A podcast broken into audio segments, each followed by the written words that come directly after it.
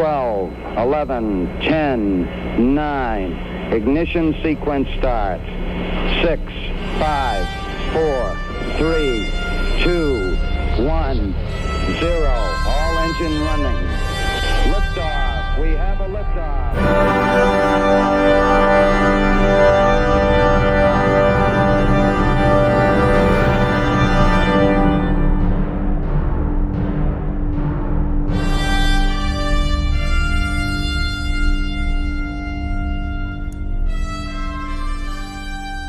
Hallo zusammen, äh, willkommen beim Countdown Podcast, äh, Ausgabe Nummer 116, wenn ich mich richtig erinnere.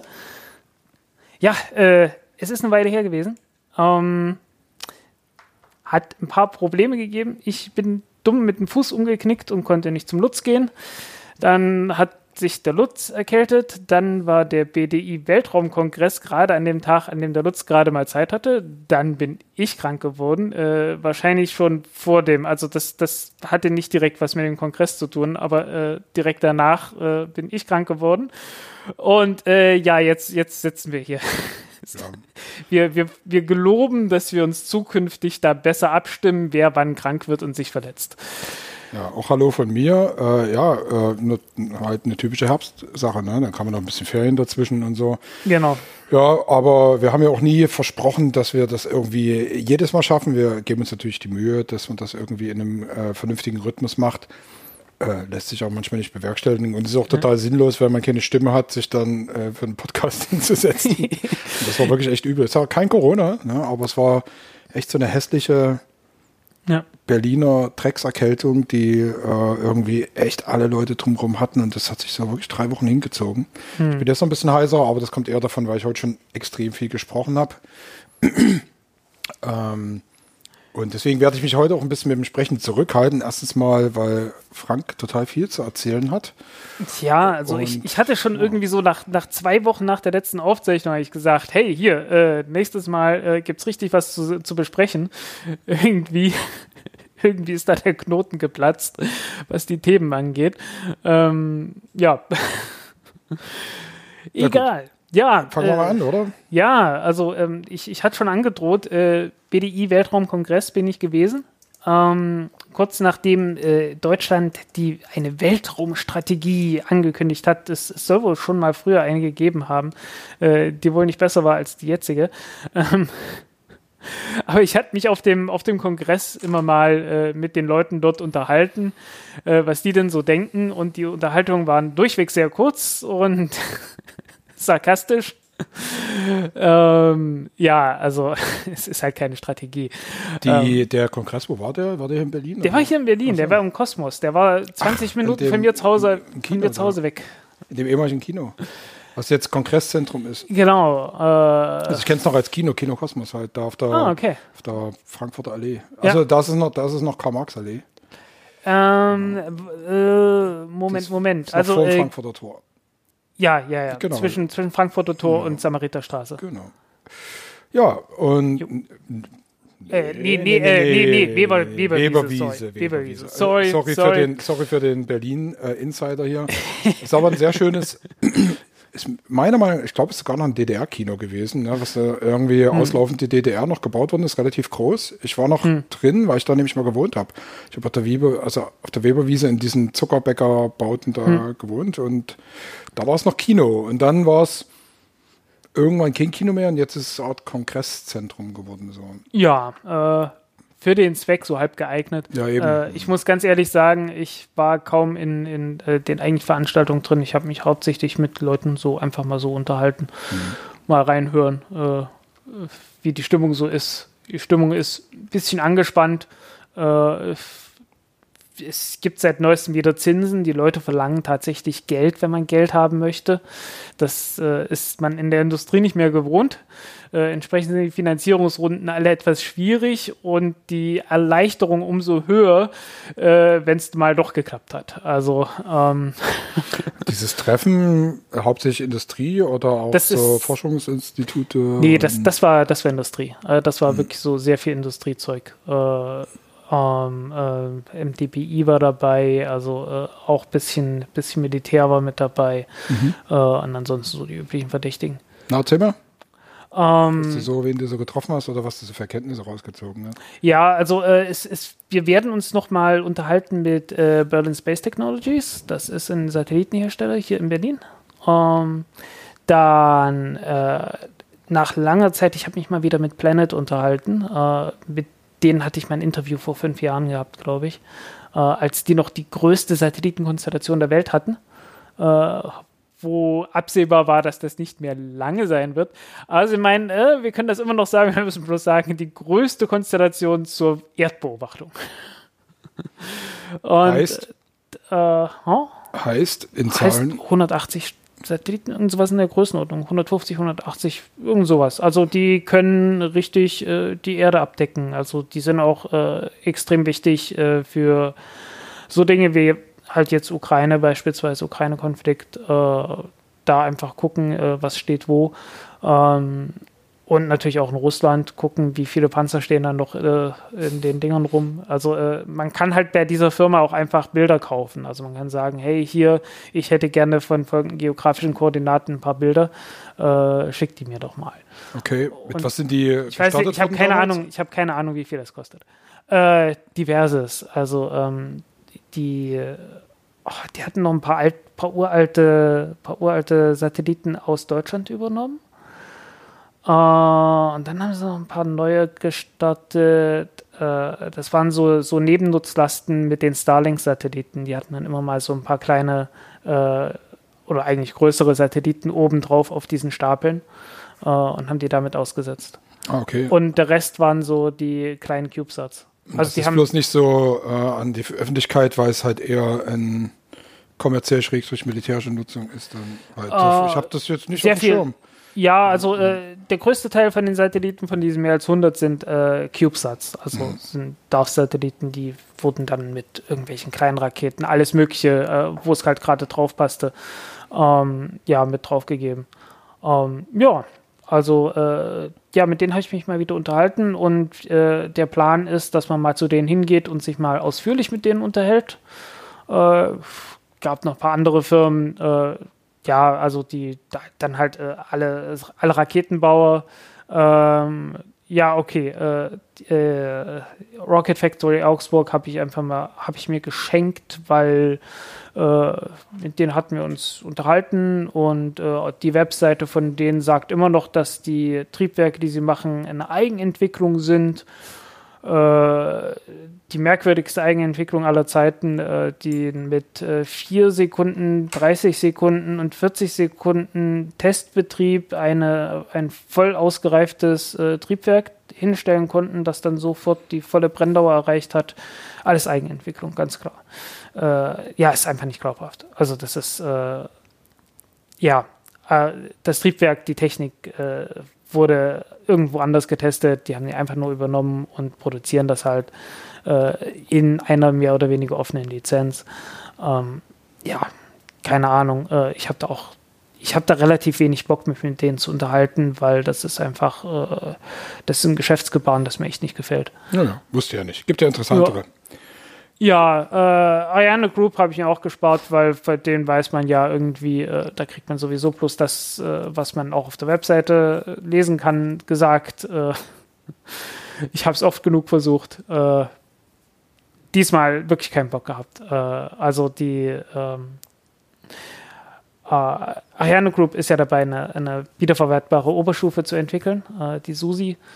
Ähm, wie sinnvoll das ist, äh, sei dahingestellt. Ähm, Gerade in Anbetracht dessen, dass es jetzt den Space Rider gibt und äh, ja, also eine, eine, wiederver eine wiederverwertbare Oberstufe.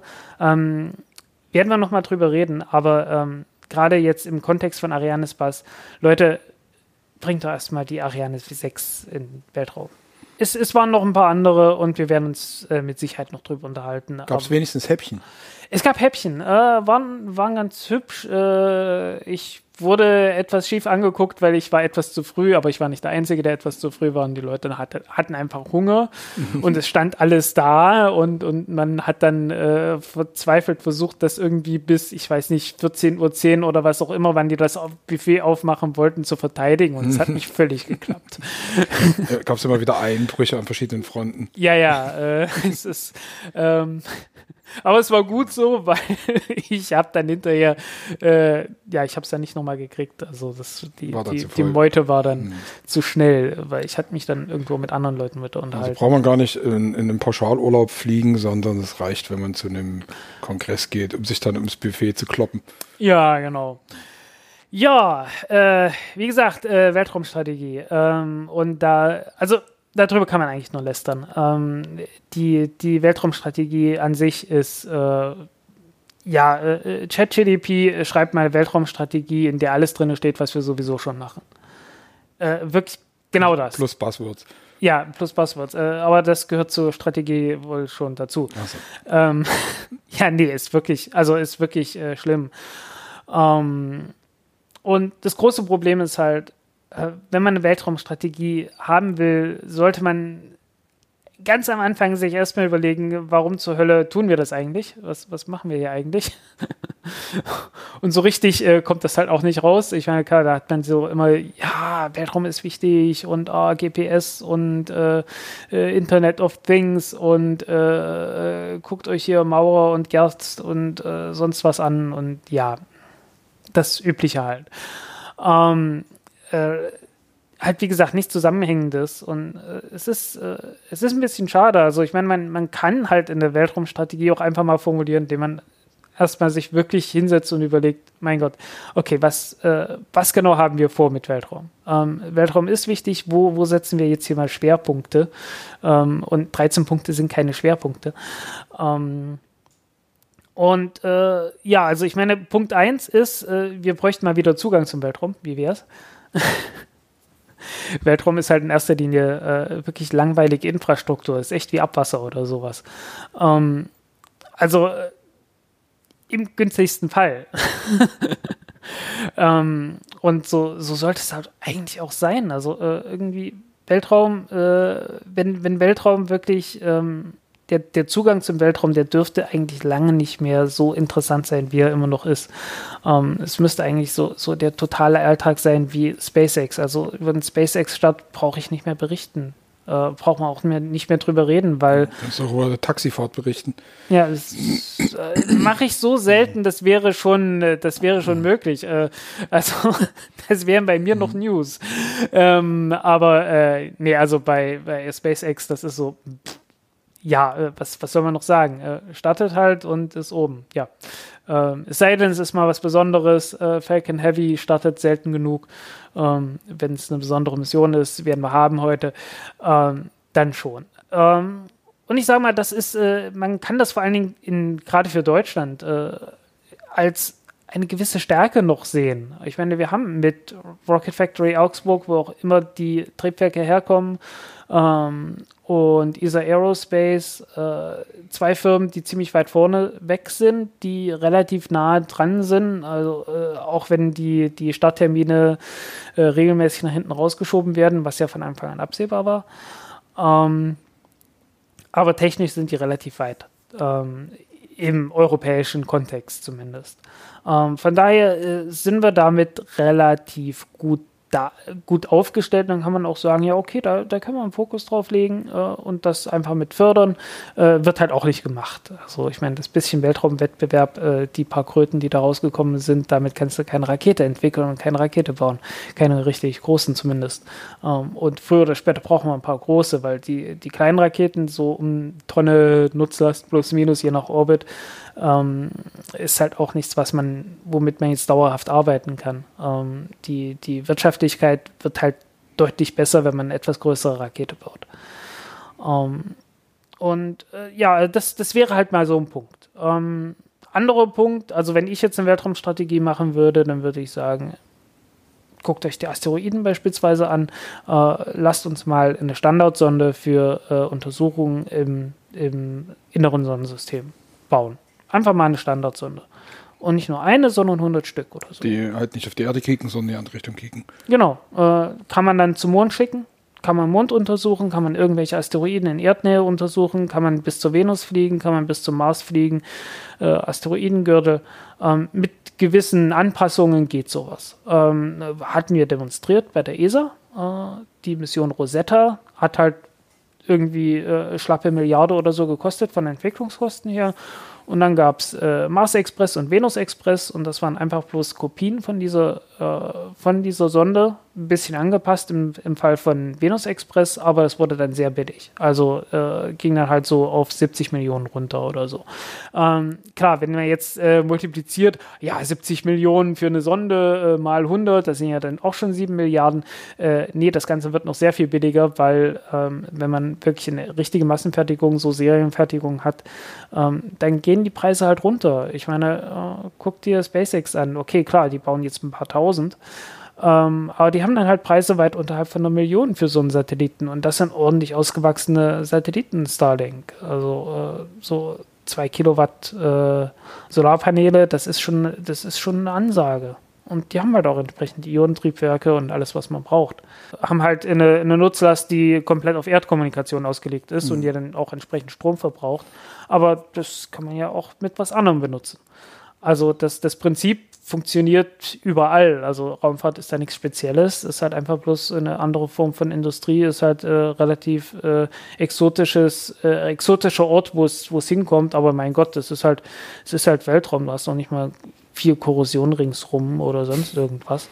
Ähm, ja, in der, in der tiefen Erdatmosphäre hast du Korrosion, das ist das Problem. Also wenn du, wenn du so, also äh, in der, in der tiefen Erd, in der oberen Erdatmosphäre, also wenn du relativ tiefen Orbit hast, dann äh, äh, kann man dann so, äh, ich weiß nicht mehr um welchen, es gab irgendwie einen Satelliten, äh, wo ich mich unterhalten hatte, meinten ja. Äh, nach ein paar Jahren konnte man an den Messdaten sehen, dass die Oberfläche nicht mehr schwarz war, sondern komplett blank. Ja, klar. Ähm. Reicht dann aus, ne, um das ordentlich abzurubbeln. Ja, du hast halt, hast halt äh, Sauerstoff oben in der Atmosphäre und das ist nicht molekulare Sauerstoff wie hier, sondern äh, der wird dann halt durch die Strahlung, UV-Strahlung, äh, Sonnenwind und so weiter auch äh, aufgebrochen, ist ionisierter Sauerstoff und der ist dann hochreaktiv und der, der macht dann halt auch alles kaputt. Aber ähm, ja, wie gesagt, also äh, wenn du, wenn du jetzt einfach mal in Massenproduktion ordentlich Satelliten, äh, so Raumsonden baust, und äh, niemand, niemand sagt, dass man damit nicht auch die Erde beobachten könnte. Mhm. Jo.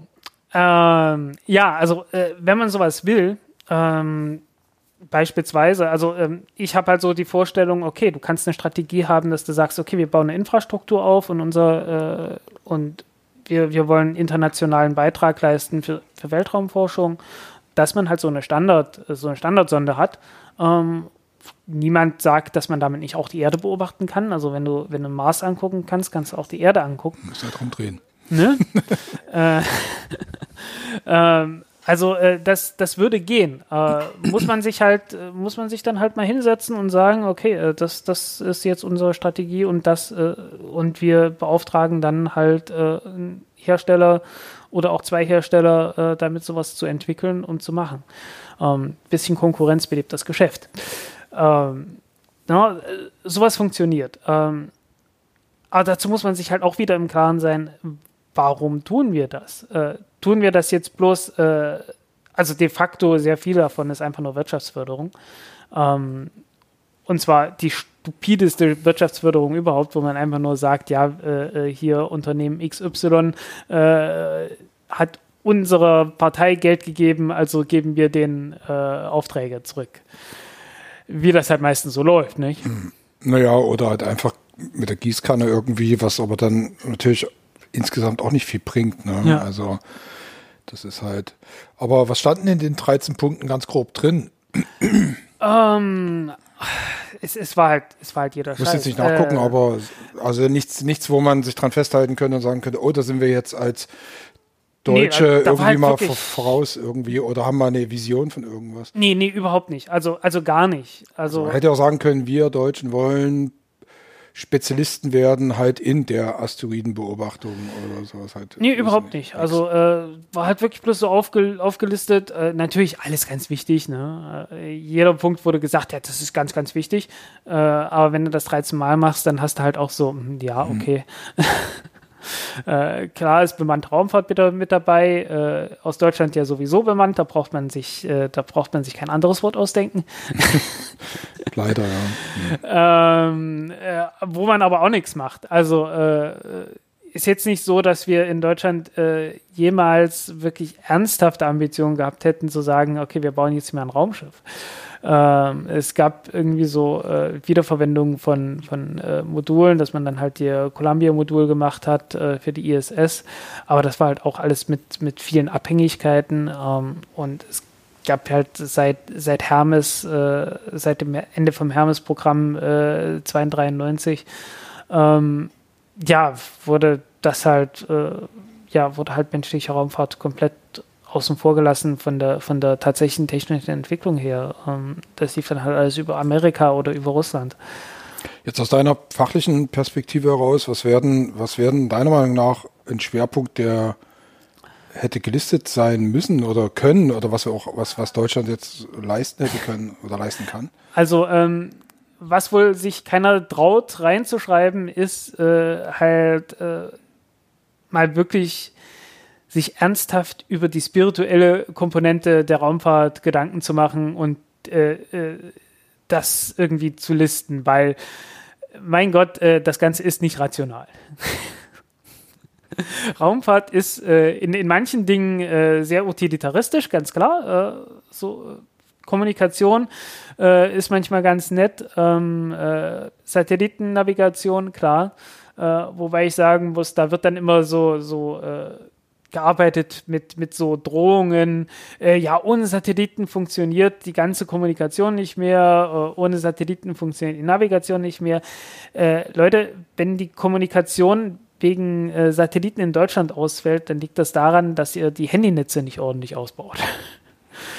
ähm, und wenn das mit der Navigation so ein großes Problem ist, äh, dann macht doch mal eine terrestrische Navigation, äh, wie das halt auch lange, lange Zeit funktioniert hat. Ähm, und es gibt, äh, es gibt entsprechende ähm, Systeme, wo man halt wirklich über Handymasten dann äh, Navigationsaufgaben äh, erfüllen könnte. Ähm, da braucht dann auch nicht jeder Handymast eine eigene Atomuhr zu haben, wie so wie die Navigationssatelliten. Also du brauchst trotzdem noch für so eine für solche äh, Zeitsignal ist klar. Du brauchst ein, exakt, ein extrem präzises Zeitsignal, aber man kann äh, über die Glasfaserverbindungen und entsprechende äh, Protokolle die, äh, die Zeit wirklich im, im Nanosekundenbereich, und zwar Bruchteile von Nanosekunden, ähm, genau synchronisieren und dann entsprechend äh, eine, eine, Lokalisation im, im Zentimeterbereich realisieren. Also äh, nennt sich Super GPS, wurde in, in Niederlanden entwickelt. Ähm, kann man machen und du verlierst dann halt irgendwie ein Prozent Bandbreite von der, äh, von, vom Handynetz oder so. Also das ist alles absolut möglich. Das müsste man dann halt fördern. Wenn man, wenn man das ernst meint, okay, wir haben jetzt Angst, äh, dass GPS ausfällt und ich glaube, das ist berechtigt, ähm, dann kann man das Ganze auch einfach mal terrestrisch lösen und, und käme dann ohne Satelliten aus, was wenn man diese Angst ernst nimmt, äh, eigentlich das wäre. Man, man braucht halt eine, eine, äh, eine Alternative, die nichts mit dem Weltraum zu tun hat. in dem Fall. Ähm, wobei, also Satellitennavigation ist natürlich eine furchtbar praktische Sache und ist, ist auch toll. Aber wie gesagt, wenn du sagst, wir haben Angst davor, ja, dann ist die Lösung nicht im, im Weltraum, sondern am Boden. ja, gerade wenn man nochmal so an die Anfangszeiten der, der Passagierflugära denkt, so, mhm. wo natürlich keine Satelliten da waren, also ja bis weit in die 60er Jahre hinein, dass er nicht, nicht keine Rolle gespielt hat für Flugzeuge. Ja. Da gab es Funk, halt da gab's Funkfeuer. Da einfach Funkfeuer und fertig. Ja, da gab es dann so, so weltumspannende äh, Langwellensender, äh, mit denen man sich dann äh, orientieren konnte. Also das, wo, man dann auch so synchrone, äh, synchrone ähm, Signale bekam. Ähm, ja, und gesagt, je nach, je nach Entfernung von ja. den Dingern äh, war es dann mal mehr und ja, mal weniger. Musste man halt öfter mal die Karte rausholen wahrscheinlich. Ja, ja. so. ähm, man konnte sich trotzdem verfliegen und das Ganze äh, wurde dann irgendwann mal in den 80er Jahren sehr tragisch, wo sich ein Flugzeug Ah, über Korea, Nordkorea oder, oder was UdSSR äh, Ja, das, war, hatte? das war Südkorea. Südkorea, ne? Oder südkoreanische Maschine, die abgeschossen ist. Genau, ja. Die Wurde- dann abgeschossen und äh, äh, daraufhin hat man dann gesagt, okay, äh, wir öffnen das GPS äh, auch für die zivile Raumfahrt. Die hatten sich äh, irgendwie ein paar hundert Kilometer vertan. Ja, genau. Und die, die Russen oder die Sowjets damals haben dann die runtergeholt. Müssten wir jetzt mal nachgucken. Das hatte ich neulich erst in irgendeinem Podcast, ging es darum. Mhm. Naja, äh, gut. Also wir sind da wahrscheinlich Ja. selbst in der Planung nicht besonders innovativ leider in Deutschland, was schade ist, weil man könnte ja, Ja. auch irgendwas Sinnvolles reinschreiben, auch wenn man es nicht macht. Ja, ähm, halt wie gesagt, ich, äh, ich fände es halt wichtig, dass man, dass man mal irgendwie einen gewissen Dialog hätte, halt über, über so diese spirituelle Komponente, die halt überall mitschwingt, aber die nie irgendwie in Worte gefasst wird. Ähm, äh, äh, ja, es gibt so eine gewisse Vision und viel davon ist, äh, viel Mythologie wurde halt über, über Science Fiction irgendwie aufgebaut. Ähm, seit Jules Verne, wenn nicht davor. Ähm, äh, halt Raumfahrt irgendwie die, die Menschheit drängt ins Weltall. Ähm, das ist eine rein mythologische Sache, ne? Also, die, dass man, dass man sagt, äh, oder wie Elon Musk zum Beispiel, der halt dann auch sagt, äh, äh, wir brauchen irgendwie einen zweiten Planeten, damit die Spezies überleben kann. Äh, auch Suche nach Leben im Weltall ist halt eine, letzten Endes so, so, eine, so eine spirituelle Sache. Wir, wir denken so, ja, wir, wir, wir müssen das doch irgendwie.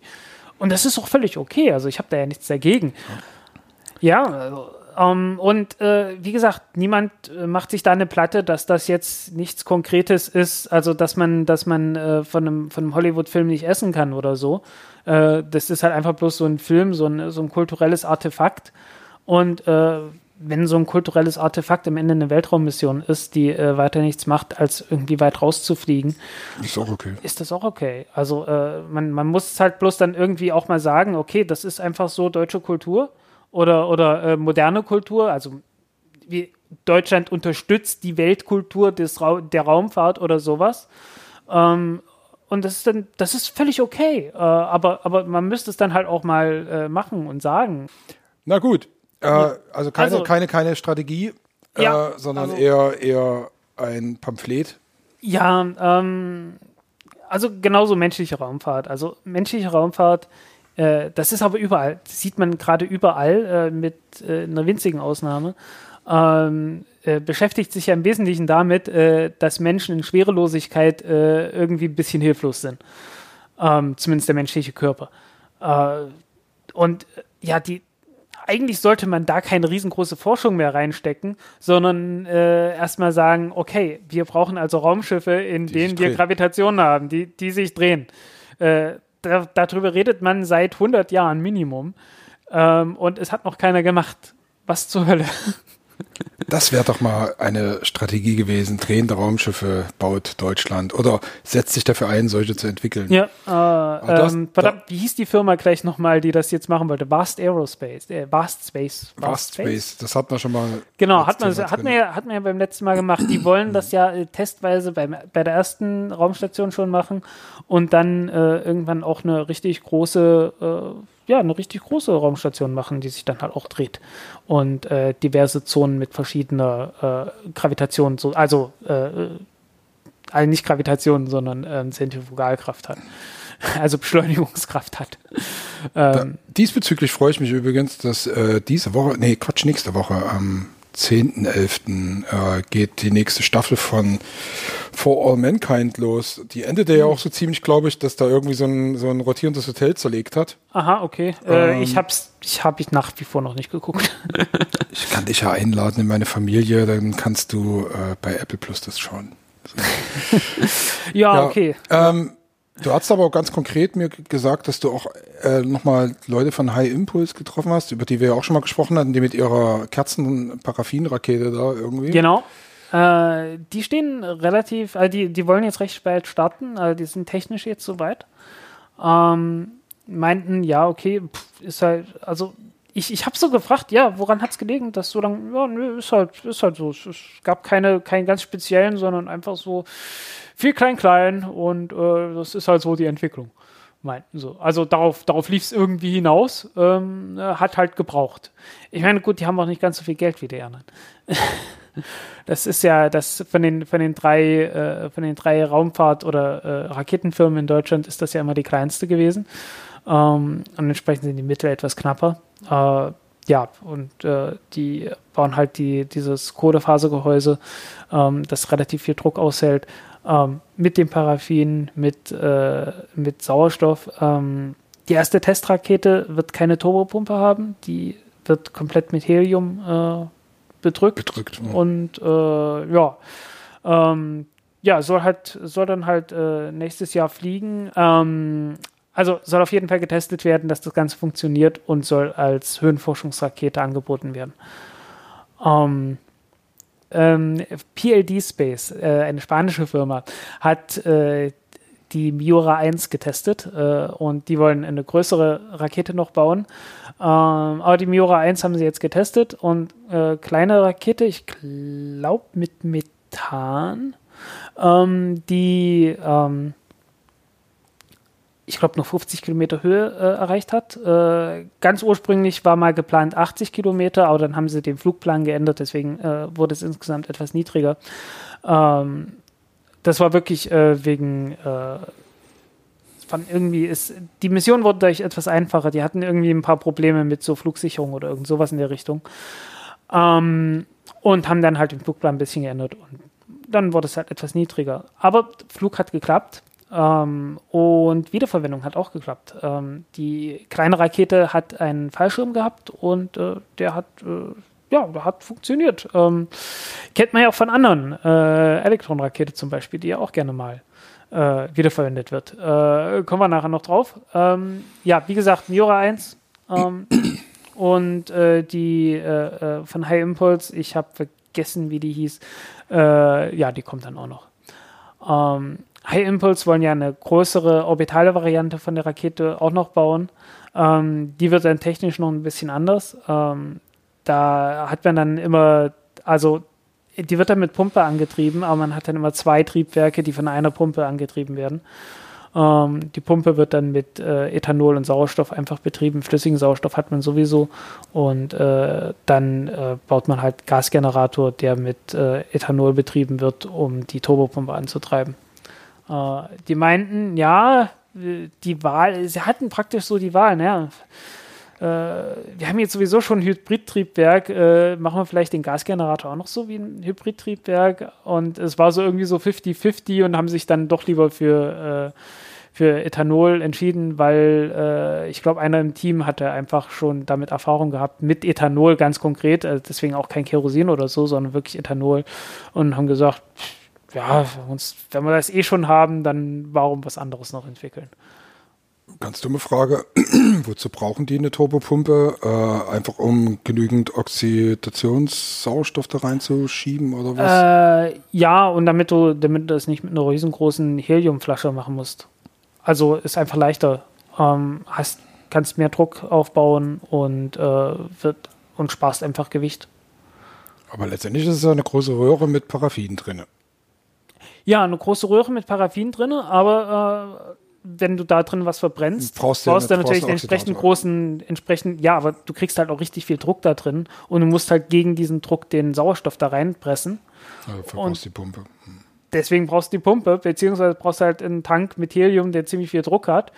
Und äh, ja, der äh, ja, äh, äh, irgendwoher muss es kommen und mit einer Pumpe ich hatte, ist etwas das, Ich glaube, ich habe das einfach so boostermäßig gedacht, so wo der mhm. Oxidator im, im, quasi in dem Feststoff mit drin ist. So, deswegen hatte ich da jetzt gerade so. Ja, ja, nee. Äh, ja, ähm, das ist, ist da natürlich nicht der Fall. Das mhm. ist, äh, Aber es macht es natürlich sicherer. Es macht sicherer mhm. Äh, und äh, vor allem du kannst jederzeit abschalten und kannst auch wieder anschalten. Ja. Und ja. Ich wollte auf irgendwas hinaus. Verdammt. Ähm, ja, äh, das Neue an dem Ganzen ist natürlich, dass man äh, flüssigen Sauerstoff nimmt als Oxidator und äh, typischerweise nimmt man Lachgas. Lachgas hat immer das Sicherheitsproblem, dass es potenziell explosiv ist. Also wenn man da irgendwie eine richtige Schockwelle in Lachgas hat, im flüssigen Lachgas, dann äh, zerlegt sich das und verstärkt die Schockwelle und äh, dann äh, hat man eine Explosion, genau, äh, was äh, ja bei, bei Virgin Galactic mal passiert ist und drei Menschen getötet hat. Ähm, von daher suboptimal und äh, flüssiger Sauerstoff bringt auch mehr Leistung. Ähm, der Vorteil von Lachgas ist immer, äh, das hat an sich schon großen Druck. Ist der Vorteil und der Nachteil. Also ähm, einfach der, der Dampfdruck äh, von, von Lachgas äh, ist halt schon relativ hoch. Dadurch hat man einfach schon Druck in der Flasche drin. Also braucht er nicht unbedingt einen extra Gastank. Äh, hat natürlich andere Nachteile, weil äh, wenn das, das kühlt sich natürlich ab, wenn man, äh, wenn man dann äh, ja einfach das, das Triebwerk anschaltet und dann verdampft nicht mehr so viel Lachgas und entsprechend sinkt dann der Druck im Tank und so weiter. Ähm, von daher läuft dann da alles wieder darauf hinaus, dass man äh, doch wieder eine Pumpe einbaut und das Lachgas äh, runterkühlt, damit der Dampfdruck niedriger ist, damit man keinen äh, Tank braucht, der so hohen Druck aushalten muss. Ähm, also es hat so seine Vor- und Nachteile. Also wenn man es mit dem Druck äh, betreiben kann und will, dann tut man das äh, und ansonsten hat man halt ein Problem. naja. Gut, aber äh, das habe ich jetzt verstanden. Raumfahrt. es gibt halt viele Möglichkeiten, äh, in, merkwürdigen Trieb, in merkwürdiges Triebwerk zu entwickeln. Und also Hybridtriebwerke, äh, wissen wir ja alle, ähm, haben sich noch nicht so richtig durchgesetzt. Äh, vielleicht kann es High Impulse ändern. Äh, ist mit Sicherheit äh, die Leute, die die größte Chance darauf haben, weil einfach äh, die, die Effizienz, der spezifische Impuls einfach ein Stückchen besser ist als bei anderen Varianten. Halt durch den flüssigen Sauerstoff. Naja, ähm, richtig hohen spezifischen Impuls äh, hat Stoke Aerospace, äh, weil die benutzen Wasserstoff ähm, in ihrer Oberstufe. Ähm, die entwickeln eine Oberstufe und zwar eine, die wiederverwendbar ist. Ähm, sieht entsprechend auch aus wie so eine, äh, ja, sieht ein bisschen aus wie eine Weltraumkapsel. Ähm, und äh, hat ein, ein Hitzeschutzschild, äh, das, soweit ich weiß, äh, einfach flüssig gekühlt ist.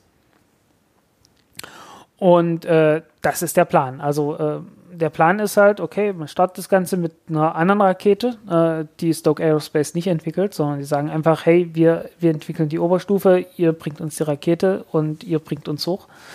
Ähm, setzt dann Satelliten aus, kommt wieder runter und äh, landet dann auf Beinen. Und die haben den Testflug gemacht, äh, den ersten, und äh, ja, hat funktioniert. Äh, also wirklich so, so ein Hopser, einmal hoch, leicht schräg gestellt, paar Meter rüber geflogen, wieder runter. Und äh, ja, also so das Klassische, was man auch von SpaceX kennt. So das klassische Testprogramm. Ähm, Wobei sie natürlich jetzt in dem Fall dann nicht den Hitzeschutzschild getestet haben, sondern eher das Landeverfahren. Genau, das Landeverfahren und die Triebwerke. Die Triebwerke sind so ringförmig äh, angeordnet und das bringt so ein kleines bisschen den Effekt, den man auch mit einem Aerospike-Triebwerk hat. Hm. Ähm, äh, was natürlich bei der Landung dann hilft, die Effizienz ein bisschen zu verbessern. Ähm, weil äh, kannst ja in der wenn du, wenn du am Boden landen willst, äh, kannst du jetzt keine, keine vakuumoptimierten Triebwerke unbedingt benutzen, was so ein Problem ist. Ähm, ja, muss man sehen, was daraus wird, aber ist auf jeden Fall äh, interessantes Konzept. Ähm, ist, äh, ja, alle anderen benutzen irgendwie, irgendwie geflügelte, äh, geflügelte ähm, äh, Raumschiffe oder sonst irgendwas, um, um runterzukommen und dann auf Rädern oder sonst irgendwas zu landen. Hm. Ähm, oder auf Kufen. Ähm, apropos, äh, Dream Chaser, den hatte ich jetzt gar nicht auf der Liste gehabt. Äh, der Dream Chaser nähert sich auch so ganz langsam äh, dann, dann, mal doch dem ersten Flug, äh, die ja immer mit der, mit der Finanzierung ihre Probleme hatten. Aber so langsam, aber sicher äh, äh, kommen, die, kommen die hin. Ich habe jetzt nicht mehr im Kopf, wann genau die den ersten Flug geplant haben. Aber ich glaube, das ist auch nächstes Jahr irgendwie. Ähm, Nochmal Dream Chaser ist so ein bisschen so kleine Space Shuttle, ne? Genau, kleines Space Shuttle, mhm. ähm, was den großen Vorteil hat, äh, dass es beim Wiedereintritt relativ große Fläche hat, äh, relativ flach reinkommt und äh, niedrige G-Kräfte hat. Also äh, die höchste Belastung sind gerade mal 1,5 G. Also richtig sanft kommen die runter und das wäre halt die, äh, die einzige Möglichkeit, äh, also mit geringer Belastung äh, biologische Proben, Tiere, sonst irgendwas runterzubringen. Ähm, und ja, also das ist so das, was sie äh, das, was sie bewerben. Und natürlich, äh, im Hintergrund steht da natürlich, ähm, dass das ursprünglich ja äh, für Transport von Astronauten gedacht war und jetzt einfach nur als Frachttransporter äh, so umgemodelt wurde, weil halt, äh, ja, haben halt keinen anderen Auftrag gekriegt. Ähm, und äh, eventuell können es dann doch noch irgendwann mal als richtiges Raumschiff äh, bringen. Ähm, und sieht halt einfach gut aus. ja, ist halt das, was man sich so eben unter dem Kulturaspekt von solchen Raumschiffen so ein bisschen vorstellt, so, ne? Also ja. was, was den ästhetischen Nerv dann trifft. Ja. Ja, äh, ja wie gesagt. Ding. Ja, mhm. äh, Starship, Starship ja auch, wobei Starship ist ja auch so ein, Rost, so ein Rosteimer. Äh, okay, rostet nicht, aber äh, Blecheimer.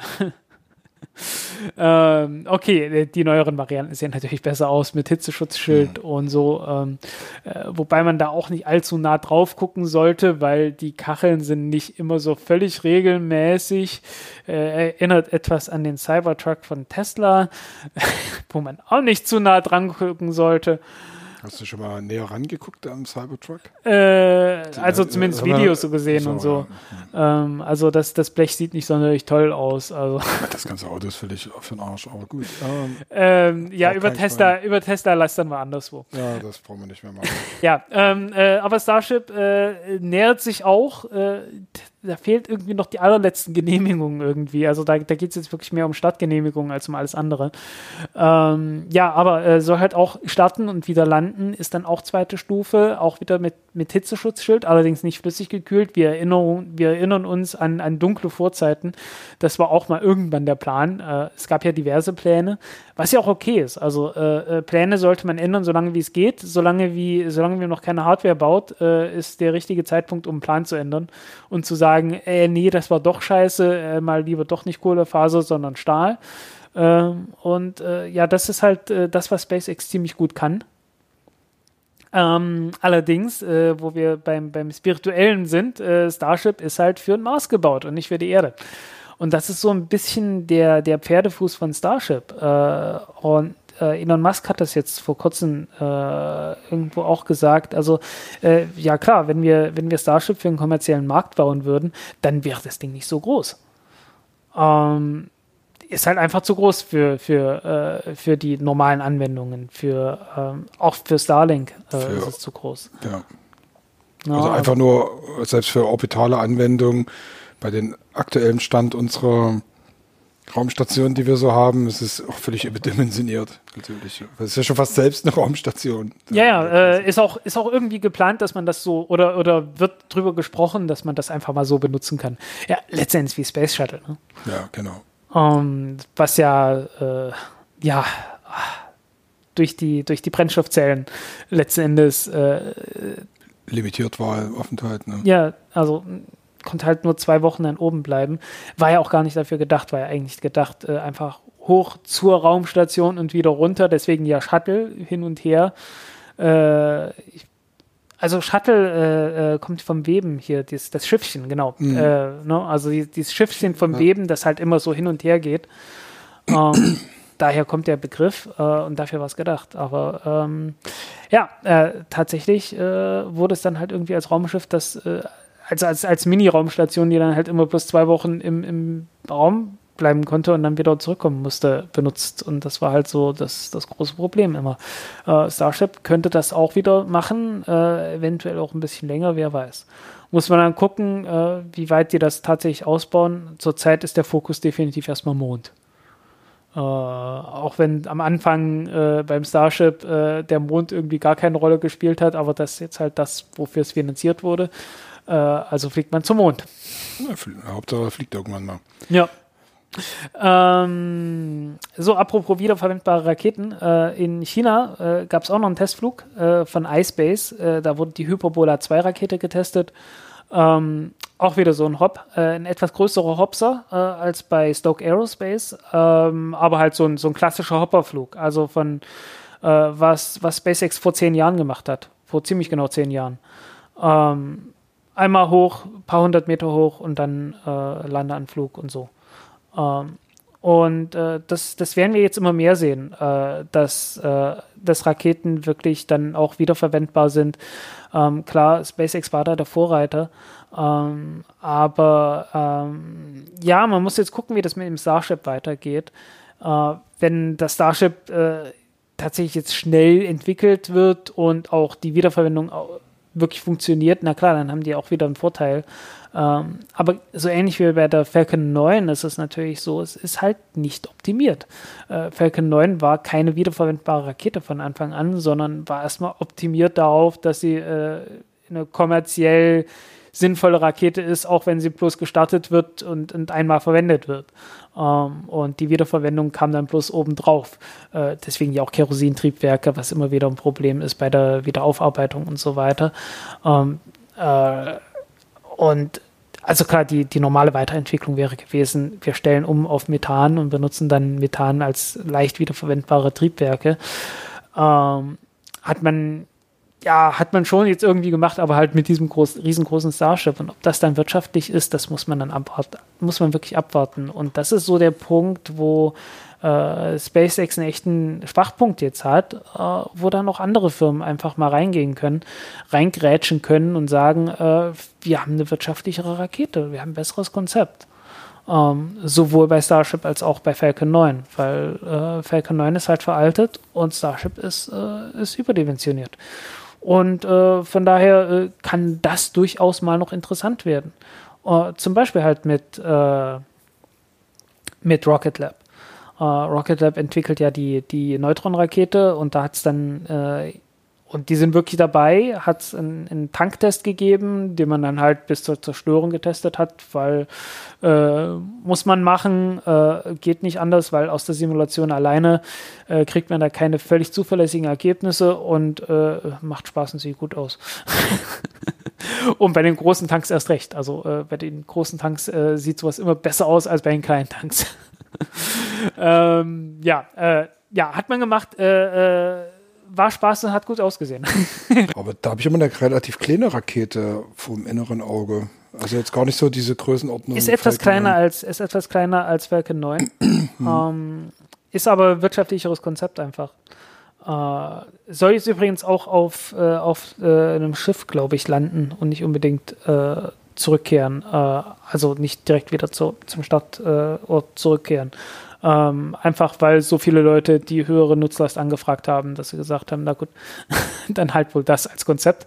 Die ist wirklich komplett auf Wiederverwendung ausgelegt, okay. von Anfang an. Ähm, die, äh, klar, am Anfang wird es wohl unvermeidlich sein, ähm, aber äh, die Seelandung halt, im Prinzip nur, weil nicht mehr der Treibstoff ausreicht, um komplett zurückzukehren. Genau, äh, beziehungsweise halt, weil du viel mehr Nutzlast kriegst, äh, wenn du, äh, wenn du halt die, die Geschwindigkeit nicht abbauen musst und rückkehren willst. Mhm. Ähm, irgendwie statt äh, 8 Tonnen Nutzlast hast du 13 oder sowas. Also mhm. es ist schon ein richtig großer Unterschied. Ähm, ja, äh, das äh, ist halt ein gutes Konzept, weil die Oberstufe wird halt komplett minimiert, äh, so einfach wie möglich gemacht. Alle Strukturen, äh, die normalerweise zur Stabilität da sind, äh, werden soweit wie es geht auf die erste Stufe ausgelagert, auch wenn das nochmal äh, entsprechend mehr Masse bedeutet dort. Aber man, man sagt halt, ja, in der ersten Stufe können wir es uns leisten. Die wird ja wiederverwendet. Äh, zweite Stufe dann nicht mehr. Und da versucht man es so einfach und leicht wie möglich zu halten. Und äh, ja, ist halt wirklich dann in, in viel weiterentwickeltes und äh, ausgefeilteres Konzept als bei der Falcon 9 einfach ähm, dass man halt wirklich, äh, wirklich irgendwie alle Teile weglässt, die, die eine zweite Stufe nicht braucht und die zweite Stufe eben nicht mehr äh, von der ersten Stufe ableitet. Was bei der Falcon 9 äh, noch aus der Geschichte stammt, dass man gesagt hat, okay, wir müssen eine Rakete bauen, die auch, äh, wenn sie nicht wiederverwendet wird, ähm, noch wirtschaftlich ist. Äh, deswegen hat man gesagt, okay, wir bauen die erste Stufe und die zweite Stufe äh, mit der gleichen Konstruktion. Aber wenn man jetzt sagt, okay, äh, wir wollen die Wiederverwendung optimieren äh, von der ersten Stufe so schnell wie es geht, ähm, dann lohnt es sich natürlich schon, eine Oberstufe zu haben, die äh, eine andere Konstruktion hat, die eine, eine komplett, äh, eine komplett auf äh, Nichtwiederverwendung äh, optimierte Konstruktion hat, äh, die dann halt wirklich jedes bisschen Gewicht irgendwie dann weglässt. Ähm, und die machen das. Und das äh, ist halt potenziell ein, ein, gutes Konzept. Muss man abwarten. aber ja, die haben jetzt erstmal das Geld dafür. Äh, und äh, ja, wird man sehen. Ähm, mit ihrer anderen Rakete hatten sie ein bisschen weniger Glück. Äh, die Elektron ist abgestürzt. Äh, wieder zweite Stufe. Ähm, ich weiß nicht, ob ich habe noch nicht gesehen, äh, was der, was die äh, genaue Ursache war, ob die das jetzt rausgefunden hatten oder nicht. Verdammt. Ähm, ja, wenn sie es rausfinden, in der nächsten Ausgabe sage ich es ähm, ja, sorry. Äh, ich glaube aber noch, ich glaube, ich hatte es noch nicht gesehen, dass sie, dass sie wirklich gesagt haben, okay, Untersuchung komplett abgeschlossen und äh, ja, äh, also es gab auf jeden Fall ein Problem bei der Zündung von der zweiten Stufe. Ähm, man hat so ein paar Funken gesehen und äh, dann kam aber nichts. Ja, was eine blöde Sache ist. Ähm, ja, nächster Flug. Äh, weiß nicht, ich kann mich so halb erinnern, dass, dass das an mir vorbeiflog, äh, dass, die, dass der nächste Flug schon angekündigt war, aber ich bin mir nicht mehr sicher. Und naja. die planen ja eh noch einen Flug ja weiter raus. Genau, viel weiter raus. Äh, und der wurde jetzt äh, nochmal konkret angekündigt für Ende 2024 zur Venus, weil Peter Beck ist ja großer Fan von der Venus ähm, und hat von Anfang an gesagt, schon seit vielen Jahren, äh, dass die äh, dass sie eine eigene Raum, eine eigene Mission fliegen wollen bis zur Venus raus, äh, weil einfach ja von den von den Weltraumorganisationen kam relativ wenig aus der Richtung und äh, nach langer Zeit will man mal wieder eine Atmosphärensonde äh, bauen. Also das ist bei der Venus relativ einfach. Du brauchst halt keinen keinen Fallschirm dort, äh, weil die Atmosphäre einfach so wahnsinnig so dicht dicke ist. Suppe ist. Ja. Ähm, also du schwimmst, also am, am Boden schwimmst du schon fast. Also die, die Dichte der Luft dort ist ungefähr ein Zehntel von Wasser. also du kannst dort wirklich schon fast schwimmen. ist halt bloß ein bisschen heiß dafür. Hm. ähm, und äh, ja, entsprechend, wenn du dort landen willst, brauchst du auch keinen Fallschirm, sondern äh, du, du brauchst einfach bloß ein paar, ein paar Beine unten drunter, äh, stellst sicher, dass, die, dass, der, dass der Masseschwerpunkt so ist, dass du halt aufrecht, äh, dass halt die Beine unten sind und den Rest äh, erledigt die Lufttreibung auch von alleine. Äh, da brauchst du dann halt bloß ja, also ein vernünftiges Landewerk, aber halt jetzt nichts überdimensioniertes. Also da, da da bleibt nicht nur ein Häufchen Schrott übrig, wenn das im freien Fall runterfällt. Ähm, wie ja die, die Sowjets schon äh, gezeigt haben. Ähm, landen wollen sie nicht. Äh, so, so viel Druck äh, wird diese Sonne nicht aushalten. Die wird auch nicht die, die Temperaturen auf so lange aushalten. Ähm, die soll einfach bloß Daten aus der Atmosphäre messen und äh, geplant sind, sowas um die 400 Kilobyte äh, an Daten zurückzusenden zum Orbiter und äh, ja, das dann zurück zur Erde zu übermitteln. Und der Orbiter soll äh, natürlich äh, die, die Photon, ich glaube, Photon-Oberstufe von der, von der Elektron sein, ähm, die ja in der Lage ist, äh, vom Erdorbit in andere Orbits zu fliegen, inklusive halt auch äh, von der Erde weg. Dafür ist äh, dafür hat man diese 300 Kilogramm Nutzlast und ich glaube, trocken sind es dann noch 75 oder sowas.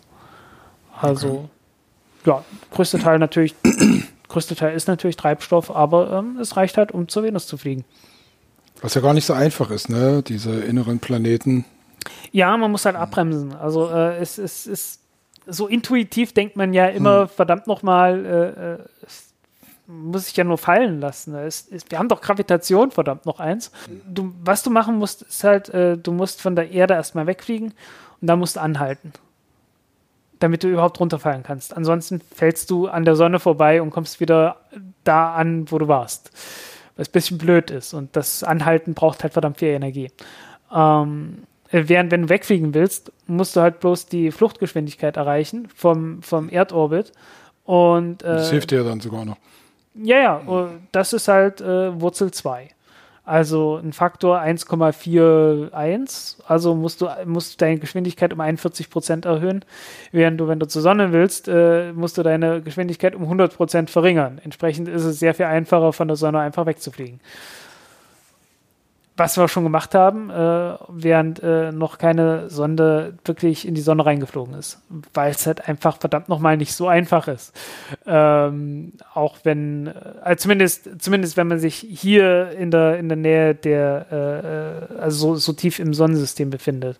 Also wenn du jetzt äh, sagen wir mal, sowieso schon auf dem Pluto lebst oder so, dann ist es deutlich einfacher, weil die Bahngeschwindigkeit da draußen natürlich viel geringer ist. Und ja, da kann man dann. Kannst du einfacher abbremsen.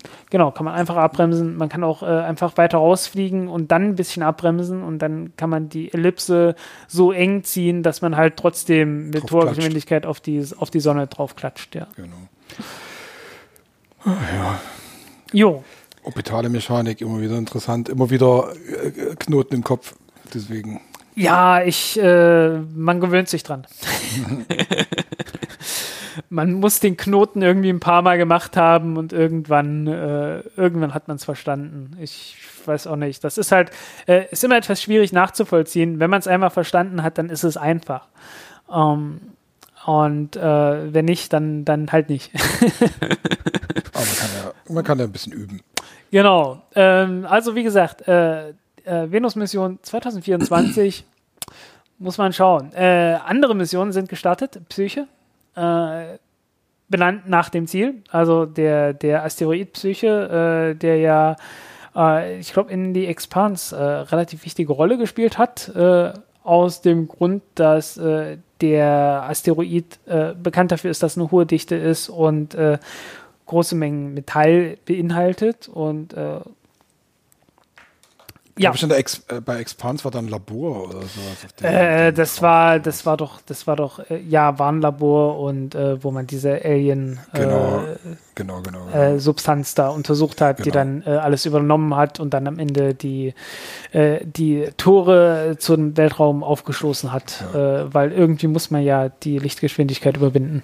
Tja, was natürlich mit solchen Toren super ist. Ja. Genau, äh, äh, einfach ein bisschen Physik außen vor lassen und schon geht das, äh, wie das halt meistens ist in der Science Fiction.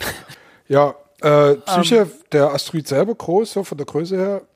Äh, ein 200 Kilometer, verdammt, hm. ich, ich wusste es, äh, ich hab's vergessen. Ähm, ist, ist nicht riesengroß, aber ist der größte, ist der größte metallische Asteroid, hm. den es gibt. Ähm, und äh ja, wahrscheinlich ist es ein, ist ein größerer Asteroid gewesen. Und wenn du einen Asteroiden hast, ähm, wenn die entstehen, die entstehen ja aus Staub. Ähm, der Staub in frühen Sonnensystemen und auch jetzt noch äh, ist durch, den, äh, durch kosmische Strahlung und durch den Sonnenwind radioaktiv. Ähm, entstehen halt irgendwelche Elemente und manche davon sind halbwegs, äh, also die sehr, sehr kurzlebigen, naja, die bringen dir nicht viel. Ähm, die sehr, sehr langlebigen, die sind ja radio die sind radioaktiv, aber äh, die bringen dir auch nicht viel, weil die, die setzen nicht viel Wärme frei. Das ist okay, wenn du so ein großes Ding wie die Erde hast, weil äh, die Radioaktivität setzt genug Wärme frei, dass das Erdinnere schön heiß bleibt. Aber die Erde ist halt sehr, sehr groß, hat sehr, sehr viel Masse für relativ wenig Oberfläche und dadurch geht relativ wenig äh, Wärme verloren wenn du jetzt so einen kleinen Asteroiden hast, dann nützt dir das nichts. Äh, dann kühlt das Ding einfach aus und äh, ist dann halt irgendwann starr. Äh, selbst der Mars ist relativ weit ausgekühlt, also der Mond ja sowieso größtenteils. Ähm, und Mars, der nochmal doppelt so groß ist wie der Mond, äh, der ist größtenteils äh, starr und ausgekühlt. Ganz im Inneren weiß man jetzt, ist was Flüssiges, hat man jetzt gemessen. Ähm, aber, aber äh, halt größtenteils ausgekühlt. Und kann man sich vorstellen, wenn man jetzt äh, nicht so ein, so ein Mars hat, der 6000 Kilometer groß ist und nicht einen Mond hat, der äh, 3, 3800 Kilometer oder sowas groß ist, ähm, sondern nur ein paar hundert Kilometer, dann kühlt das Zeug eigentlich sehr, sehr schnell aus. Da braucht man wirklich was richtig stark Radioaktives. Ähm, und äh, Radioaktivität setzt halt wirklich durch so ein, durch jeden einzelnen Zerfall wird Energie freigesetzt. Und je schneller die Dinger zerfallen, desto, sch desto schneller wird die Energie freigesetzt. Also du kriegst mehr Leistung raus, wenn du in, in eine kürzere Halbwertszeit hast. Und einige dieser Elemente, die äh, einfach entstehen in dem Staub durch den Sonnenwind, äh, haben halt so 100.000 Jahre oder sowas äh, Halbwertszeit. Und das reicht gerade, also so, so, eine, so eine Halbwertszeit die gerade ausreicht, äh, dass es noch radioaktiv ist, nachdem diese äh, sich diese, diese Asteroiden zusammengeballt mhm. haben, was relativ schnell ist. Also das geht halt wirklich innerhalb von Hunderttausenden bis ein paar Millionen Jahren. Also das geht richtig, das, also für, für kosmische Maßstäbe ist das wahnsinnig schnell, dass sich das zusammenklumpt. Zusammen.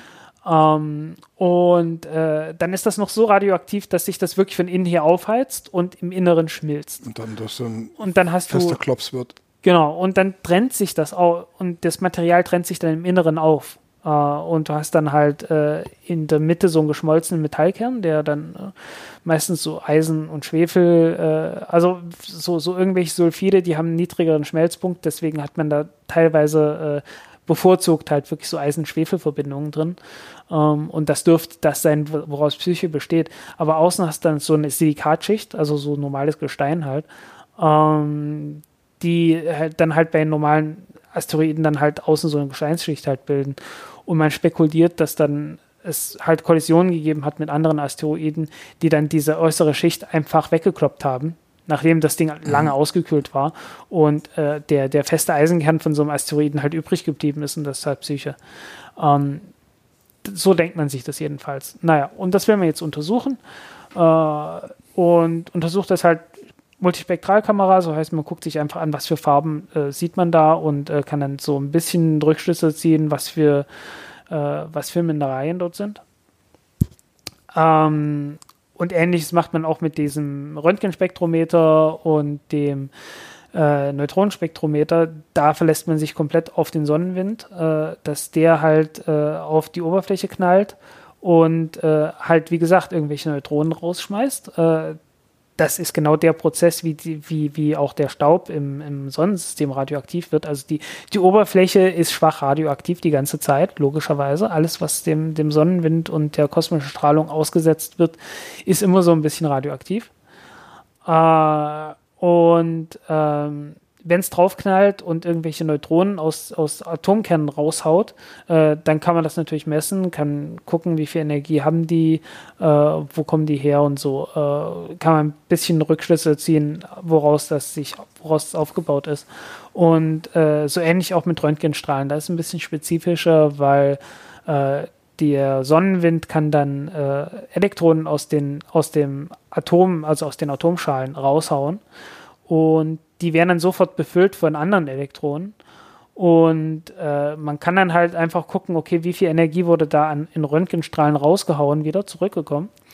Und kann dann gucken, äh, okay, was für eine Schale war das, weil in jedem Atom hat äh, jede Schale so, so, einen sehr gut definierten äh, Energiezustand. Und wenn dann von, von drei Schalen weiter außen ein Elektron das untere, äh, die, die weiter, also diese, diese Leerstelle besetzt, ähm, dann ist das eine ganz genaue Energie, die da rauskommt. Äh, und die kann man halt messen und dann kann man dann sagen, okay, äh, das muss dieses Atom gewesen sein, diese Atomart gewesen sein und äh, hier wurde genau dieses, äh, hier ist genau ein Elektron von dieser Schale auf diese Schale gesprungen. Und auf die Art und Weise kann man dann halt sagen, okay, die Oberfläche besteht aus dem und dem. Ähm, Wie nah kommt die ran? Äh, ich glaube nur bis auf ein paar Kilometer. Also ist, ja, ja, also so, also so 10, 20, 40, irgend sowas schon, in der Größenordnung. dicht dran sein. Ja, also die werden mehrere Orbits, äh, mehrere verschiedene Orbits äh, fliegen, die dann halt äh, ja zu verschiedenen ja, Zwecken dient. Na, Hauptsache wir kriegen schöne Bilder. Das ja. finde ich immer wichtig, dass wenn die da schon rausfliegen, dass es auch für die ja, Laien so, einfach mal coole Bilder gibt. So. Es wird so um 2030 oder so soweit sein. Also hm. die ist eine ganze Weile unterwegs. Okay. Jo. Und äh, Osiris Rex ist zurückgekehrt. Also äh, vom, das, vom Bennu Trek. Genau. Bennu Ja, Bennu ist, äh, also hatten wir, hatten wir damals äh, begleitet, ja, die Mission. Ähm, und hat ja erfolgreich äh, Proben genommen, indem dieser Probennehmer äh, wirklich, also wie in Butter da reingestoßen ist, auch sehr voll dann war und man gesehen hat, dass äh, ziemlich viel verloren gegangen ist, auch an, an Material. Äh, bei weitem nicht alles, äh, wie wir jetzt wissen. Ähm, alles zurückgekommen und äh, ja, also der Dreck, der schon außerhalb der Kapsel einfach so rumlag und die haben noch nicht alle, die haben noch nicht alle Hohlräume rausgekratzt. Also äh, das, was sie jetzt schon haben, sind schon 70 Gramm und damit ist die Mission, das Missionsziel ist jetzt schon erfüllt. Äh, das Missionsziel war 60 Gramm Proben nehmen äh, im eigentlichen Probenbehälter und der Probenbehälter ist immer noch zu. Ähm, also äh, ja, man hat ja jede Menge Zeug gefunden und äh, ja, was ist es? Äh, viel brauner Schlons. Äh, das ist der Terminus technicus, der Chemiker. Ähm, ja. ähm, Sagt zumindest der Lars Fischer, der Fischblock. Ähm, ja, also brauner Schlons ist halt ähm, irgendwelche, irgendwelche organischen Verbindungen mit relativ viel äh, Kohlenstoff drin.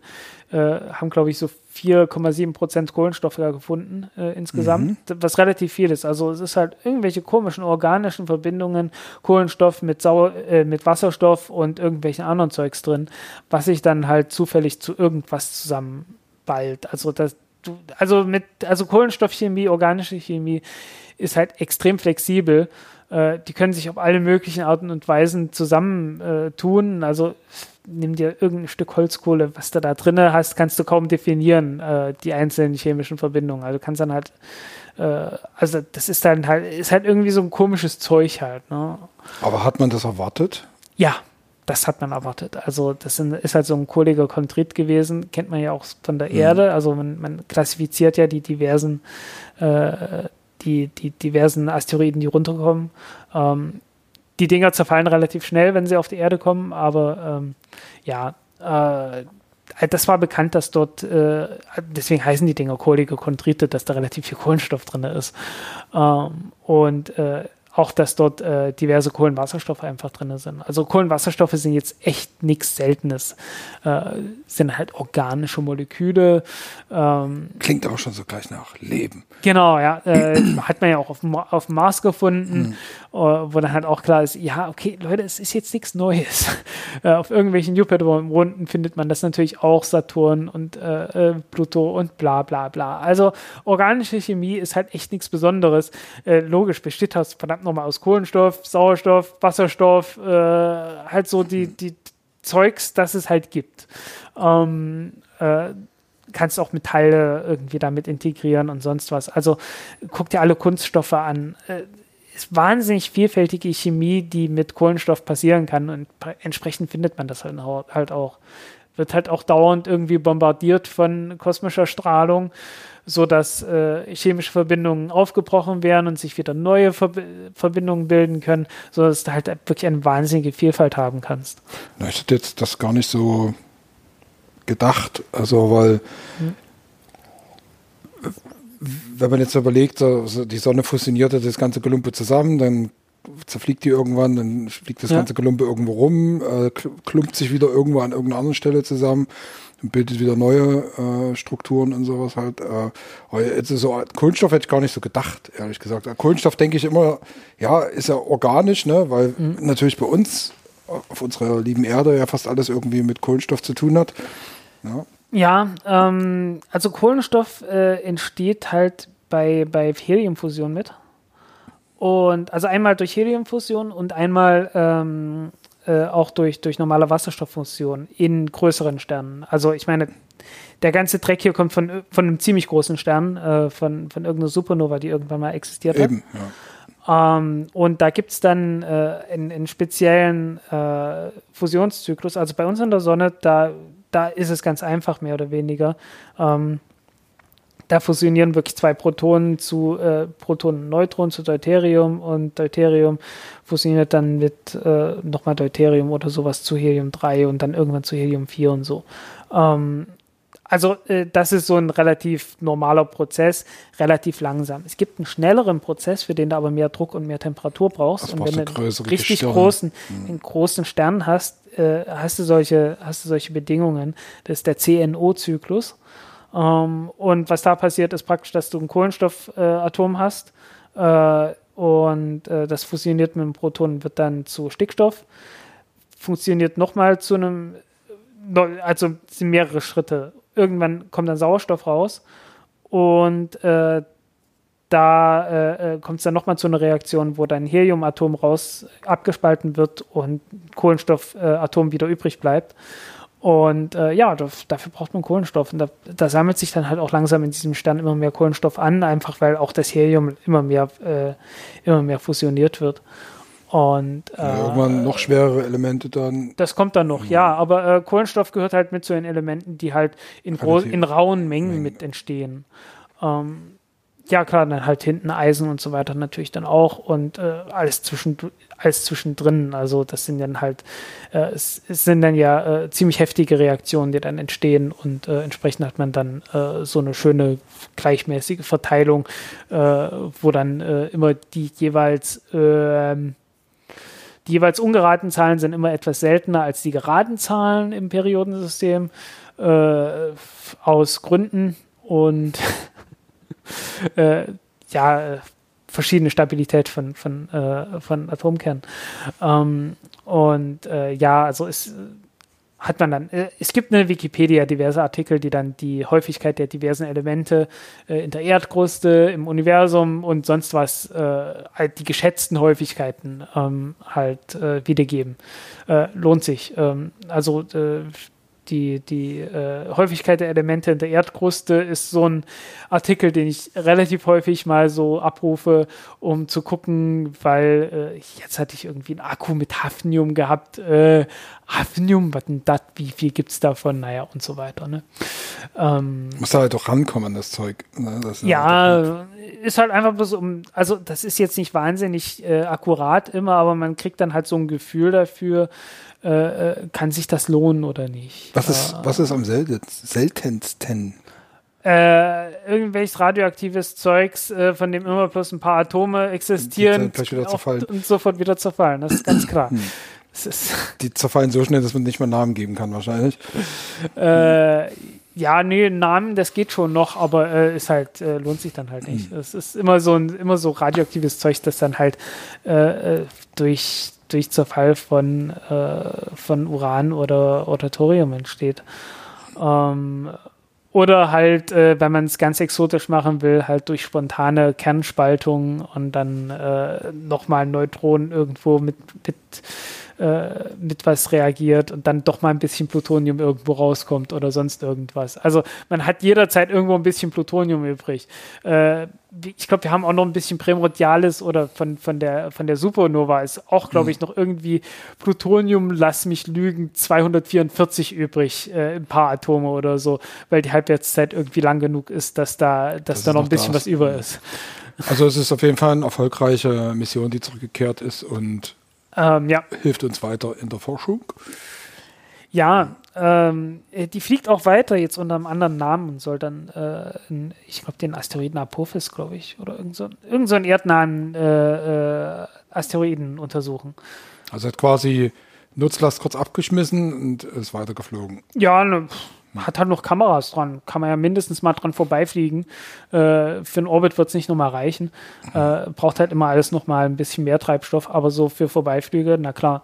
Und ich glaube, äh, unterwegs machten die auch noch so, so paar Beobachtungen, so äh, ihre benutzen ihre einfachen Kameras, um nochmal auf die Erde zurückzugucken, damit man Daten gewinnen kann. Ja, okay, wie sieht es eigentlich aus, wenn man so einen Planeten äh, wie die Erde mit Leben, äh, mit schlechten Teleskopen beobachtet und so weiter. Ach so, gut, so Schlüsse auf die Exoplaneten. ja, genau. Das ist aber natürlich auch lustig. Sowas und, sowas und ähnliches. ähm, was mir gerade noch einfällt, äh, ähm, ähm, Psyche wird äh, einen Laser an Bord haben, der für die Kommunikation da ist. Also da ist ein äh, 20 Zentimeter, so ein 20 Zentimeter Teleskop drin, äh, wo dann halt äh, dort, wo man normalerweise reingucken würde, äh, ein Laser äh, montiert ist, der dann halt praktisch durch das Teleskop ähm, aufgefächert und dann fokussiert wird. Und äh, ja, du hast dann halt so, so, so einen Strahl wie so äh, wie das Bat-Signal im äh, das geht übrigens tatsächlich. Also wenn du ein Teleskop hast und eine Taschenlampe und äh, im, im, dort, wo das Okular reinkommt, die Taschenlampe reinhältst äh, und äh, hast gerade bewölkten Himmel, ähm, kannst du wirklich äh, so irgendwie so ein, so, ein, so ein Lichtschein in die Wolken projizieren. Mit einer Taschenlampe. Und das nehmen die zur Kommunikation, also wird moduliert in irgendeiner Art. Und genau, ja. kannst du das Genau, äh, die Taschenlampe nicht, aber du kannst dann, du kannst damit wunderbar rumspielen. Du kannst dann wirklich so ein, so ein, so ein, so ein Bad-Signal machen. Dieser, worauf guckt der Leser oder guckt er zu uns zurück? Oder? Der guckt zu uns zurück und äh, zwar auf das äh, Palomar-Observatorium, äh, 5 Meter, 5 Meter Teleskop. Ähm, das, äh, das war mal in, also das war so ein, so ein Teleskop, ähm, das man gebaut hat und äh, war dann fertig und hat Beobachtungen gemacht und war dann doch sehr enttäuscht, weil äh, ist halt ein riesengroßes Teleskop, brachte aber nichts, weil die Luftunruhe so groß war. Äh, wusste man zu dem Zeitpunkt noch nicht oder, oder wollte es sich nicht eingestehen zumindest, äh, dass ein 5-Meter-Teleskop dann wirklich durch, durch das Seeing, also durch die äh, Unruhe der Atmosphäre begrenzt ist.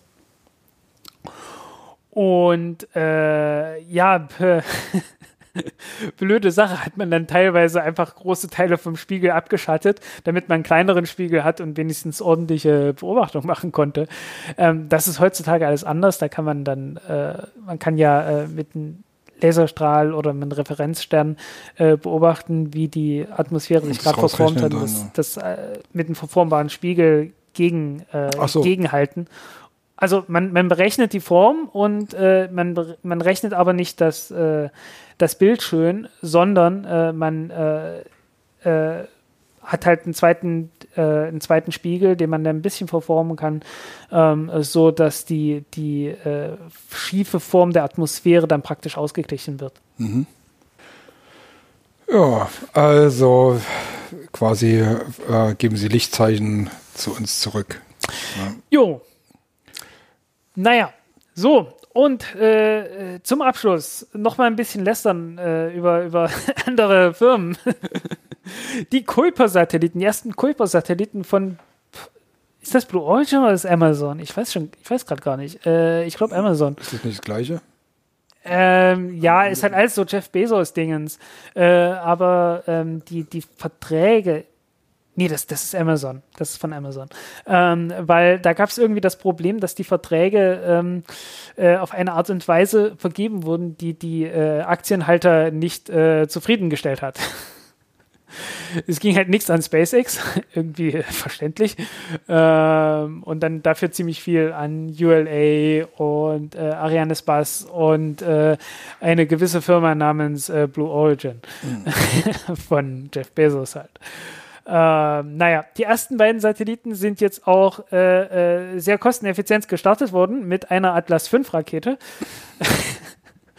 ähm, immerhin mit der kleinsten Ausbaustufe. Nee, nicht mit der kleinsten, mit der zweitkleinsten Ausbaustufe, die man davon haben kann. Äh, weil die brauchten allen Ernstes eine 5 Meter Nutzlastverkleidung für die beiden kleinen beiden Satelliten. Also eigentlich soll es ja so ein großer Stack sein von, ich weiß Eben. nicht, 30, 40 Satelliten oder so. Und hatten aber nur zwei Testsatelliten. Die sollten auch mit einer viel kleineren Rakete gestartet werden.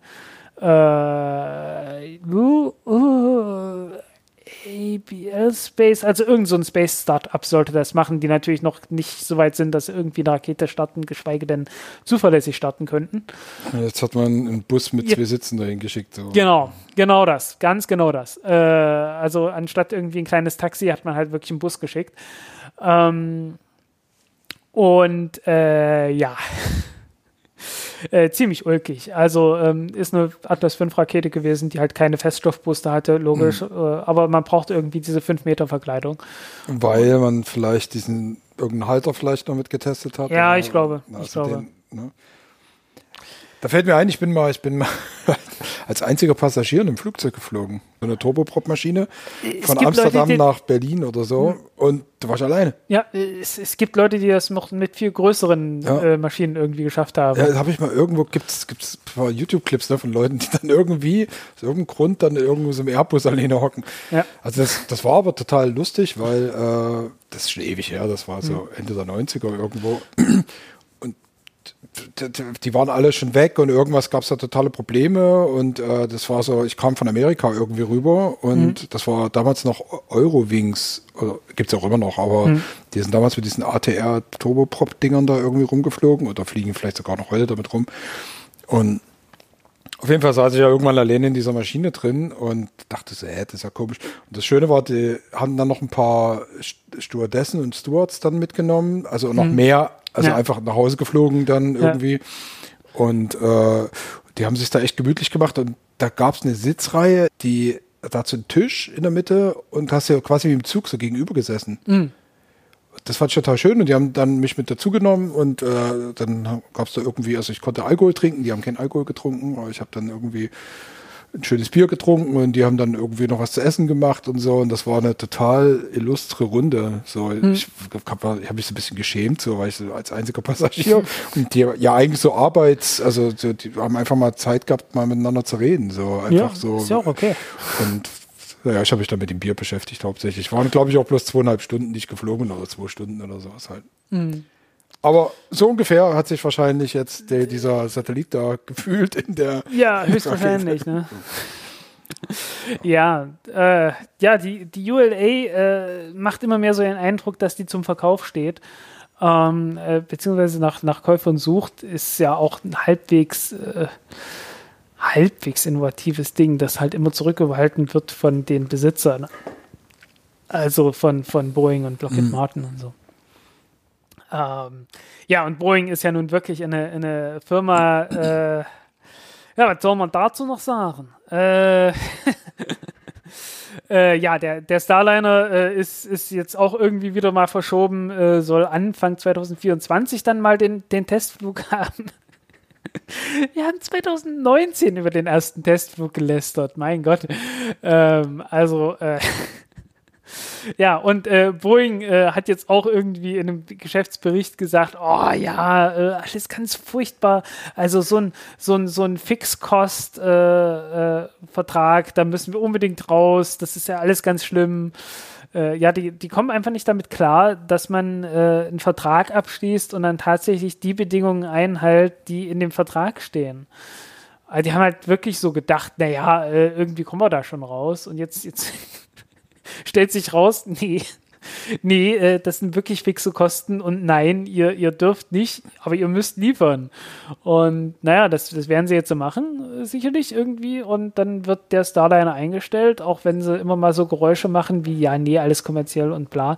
Ähm, und äh, ja, das wird dann irgendwie ein, ein sehr trauriges Ende nehmen.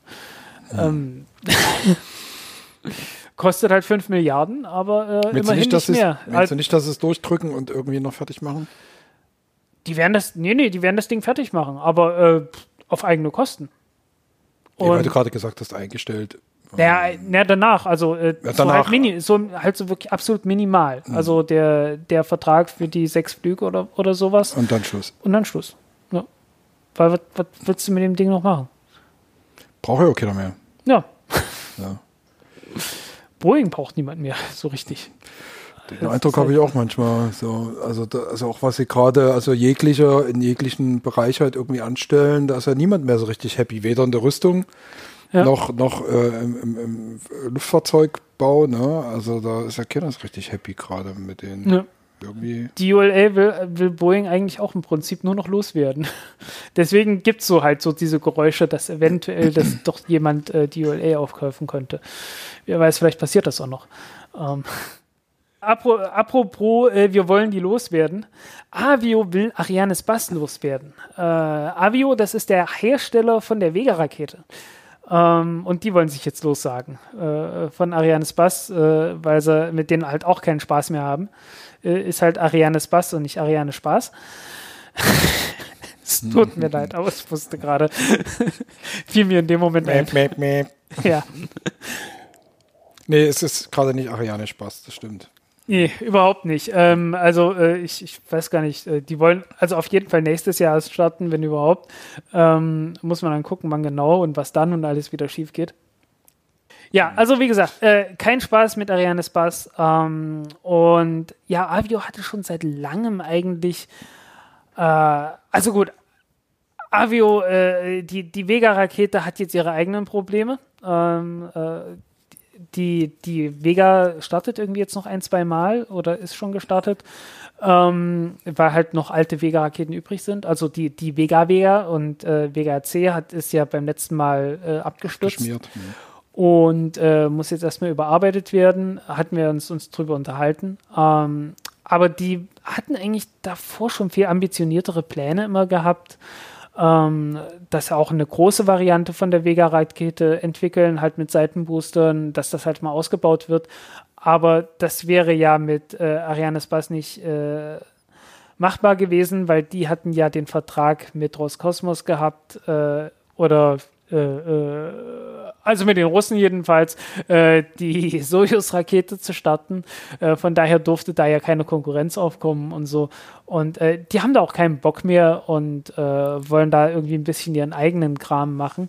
Ähm, ist im aktuellen Umfeld ja auch sinnvoll, weil ähm, es strebt ja jetzt alles so ein bisschen in Richtung äh, erstmal kleinere Raketen und mehr privat beziehungsweise etwas kleinere Entitäten und nicht so einen riesengroßen Konzerne in der Raumfahrt zumindest, ähm, um einfach da mal wieder frischen Wind reinzubringen und zu gucken, dass man äh, mehrere Firmen hat, äh, die Raketen bauen können und äh, man gucken kann, äh, wer kann und wer kann nicht. Naja, vor allen Dingen auch diese nationalen Unabhängigkeiten. Also mich wundert das jetzt bei das Italien auch, ja. gar nicht mal so, weil ich meine, Meloni ist ja auch äh, in einer Separatistin letztendlich, also was den europäischen mhm. Gedanken betrifft. So.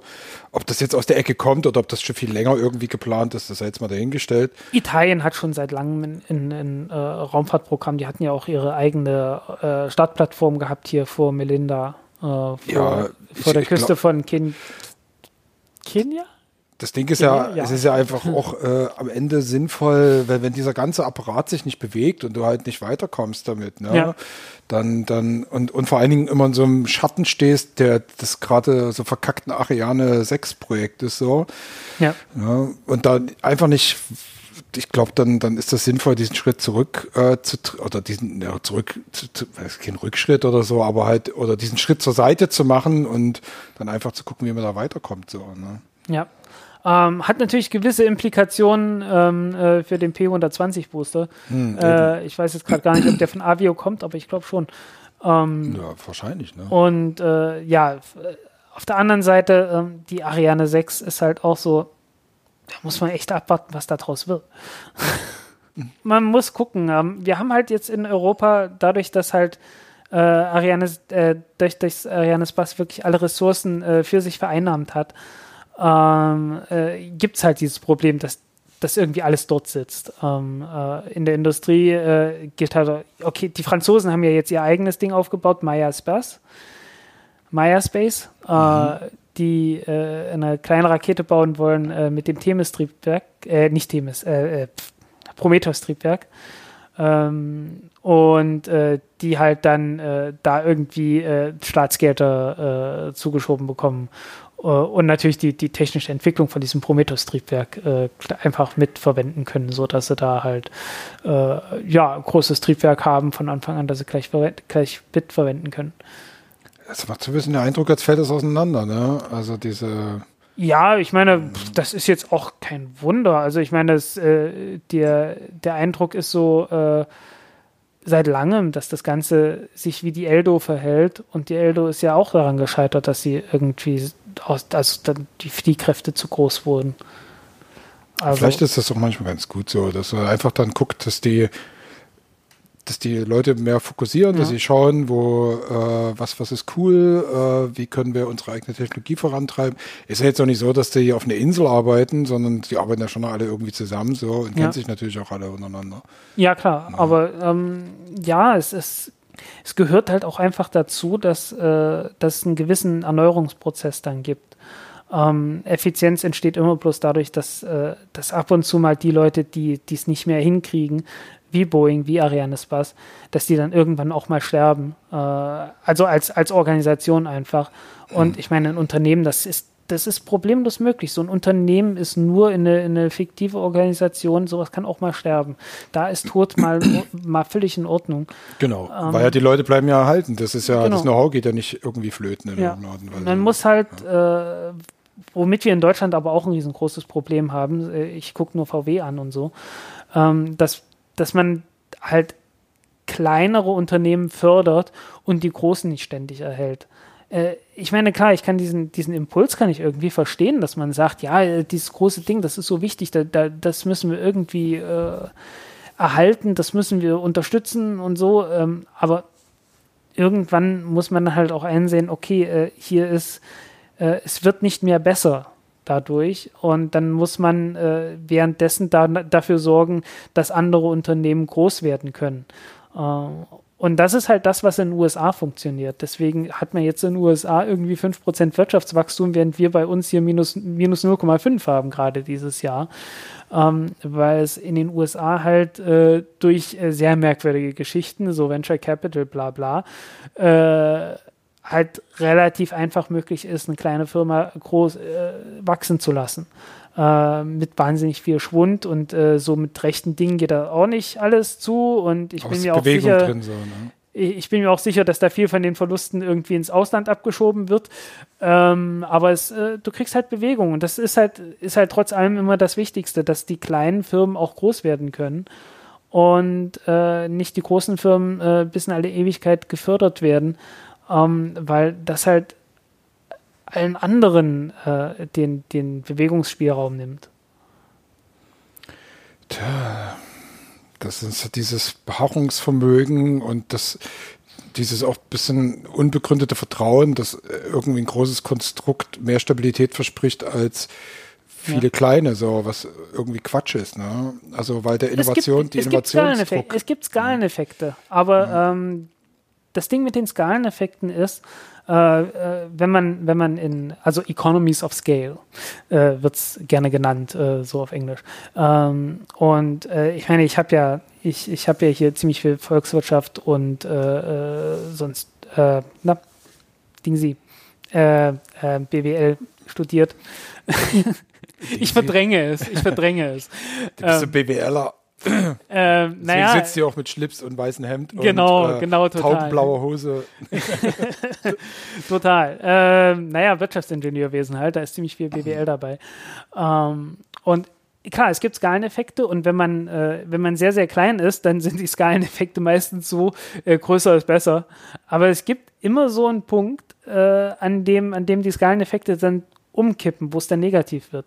Gerade wenn man sehr viele Menschen hat, äh, man hat dann Transaktionskosten, also Leute müssen irgendwie miteinander kommunizieren. Du, du hast dann ja auch nicht mehr, nicht mehr ein Unternehmen, wo dann äh, jeder mit jedem, sondern du hast dann halt einzelne Gruppen von Leuten, dann müssen die Gruppen miteinander kommunizieren. Äh, und da gibt es dann jedes, jedes Mal ziemlich viel Verluste. Äh, jede Gruppe hat dann ihr eigenes Management auch ähm, und so weiter und so weiter. Und irgendwann wird es dann halt schwierig. Und äh, ähm, die, die Dynamiken sind meistens dann auch so, dass man irgendwann äh, gewisse äh, starre Objekte hat, äh, die dann ineffizient werden und äh, man bis heute in der im Management, in der Managementwissenschaft, insofern es sowas gibt, noch nicht so weit ist, dass man eine Art, eine Form von Management gefunden hat, die sowas dann effizient auch wieder aufbricht und neu formieren kann, ohne dass, äh, ohne dass gleichzeitig die Produktivität verloren geht. Äh, und da ist manchmal einfach besser, neu anzufangen und sowas von, von Anfang an wieder neu aufzubauen und an die Gegebenheiten auch außerhalb vom Unternehmen wieder anzupassen. Und äh, ja, das ist halt das, was in vielen Dingen gerade nicht passiert. Äh, ich meine, guck dir dieses VW-Ding an. Ne? Äh, ist jetzt unter Leitung von Porsche. Äh, du hast Porsche, du hast da VW drin, du hast Audi drin, äh, Skoda Skoda. und äh, ich glaube, ja, äh, alles Mögliche. Und äh, diese ganzen Konglomerate, natürlich können die nicht mehr mithalten mit äh, irgendwie neuen Firmen, die in, in China gerade neu entstehen und äh, sich und in wahnsinnigen Wettbewerb stehen und äh, sich an, an Kunden anpassen, Kundenbedürfnisse anpassen und äh, wirklich Kosten minimieren, auch äh, was man ja in, in, in Westeuropa schon gar nicht mehr kennt. Äh, ich meine, wie oft wurde mir gesagt, äh, sag nicht billig, billig klingt schlecht. Ist oft schlecht. Ist Aber- abwertend. Naja, also äh, das hat jetzt zwar mit Raumfahrt nichts zu tun, aber vielleicht Ja. kann man es auch nach hinten dranhängen. Also jetzt so ganz subjektiv, so eine Wahrnehmung, die ich jetzt hatte. Ich war jetzt in den Ferien, ähm, das ist in den Herbstferien hier Ende Oktober, ähm, auch in Leipzig gewesen und in Halle und so. Also einfach mal diese Städte nochmal abgeklappert, weil meine Frau da irgendwie gearbeitet hat. Und ähm, bin da mit meiner Tochter so ein bisschen rum, rumgefahren, Leipziger Zoo und sowas schön gemacht. Und was mir aufgefallen ist, äh, ich habe ein Fahrzeug häufiger gesehen, und zwar diese, diesen Ora, äh, chinesisches. Hm, diese äh, Ora Funky äh, Cat, ja. Genau, dieses Funky Cat, das habe ich ganz oft, also oft, Okay. aber vier, fünf Mal oder so habe ich den gesehen. Also nicht den gleichen. In Leipzig, in Leipzig nicht, okay. In Äh, doch, in Leipzig. Also in, in Leipzig. In hab- Leipzig Ich bin halt in. Leipzig lange nicht mehr gewesen. Von daher habe ich das nicht gesehen. Aber hier in Berlin habe ich den noch nicht gesehen. In Berlin habe ich nicht gesehen, ich habe in Leipzig gesehen. Und da halt mehrfach, in roten, in blauen äh, und so. Und dann irgendwie ein Carsharing-Ding, also stand nichts Ja. draußen dran oder sowas halt so. Und der fällt natürlich so ein bisschen auf, weil der so knuffelig aussieht, so. Ja. Vor, vorne ein bisschen so käferig, hinten so ein bisschen nissanig äh, und so ein bisschen, bisschen poschig, so, also so Ja. vom Look her. Und, ähm, und das ist ja auch einfach von der Größe her so ein normaler Kleinwagen, würde ich jetzt sagen, so. Ne? Ja. Ein bisschen, bisschen größerer Kleinwagen, würde ich ihn nennen. Also noch nicht Golf, Ja, aber irgendwie die, so. Die Reichweite ist, glaube ich, nicht so doll. Äh, der Preis ist auch nicht so doll eigentlich, aber Naja, ich habe mir das da mal angeschaut, weil ich ihn eben so häufig gesehen habe, dachte ich so, jetzt will ich erst mal gucken, so was da los ist. Es gibt natürlich eine Webseite dafür und es gibt verschiedene Ja. Abstufungen für das Auto. Aber ja. der, das war ist wirklich so ein typisches Auto, das in China wirklich für den Export schon fast geplant war. Genau, also der ganze Look Ja.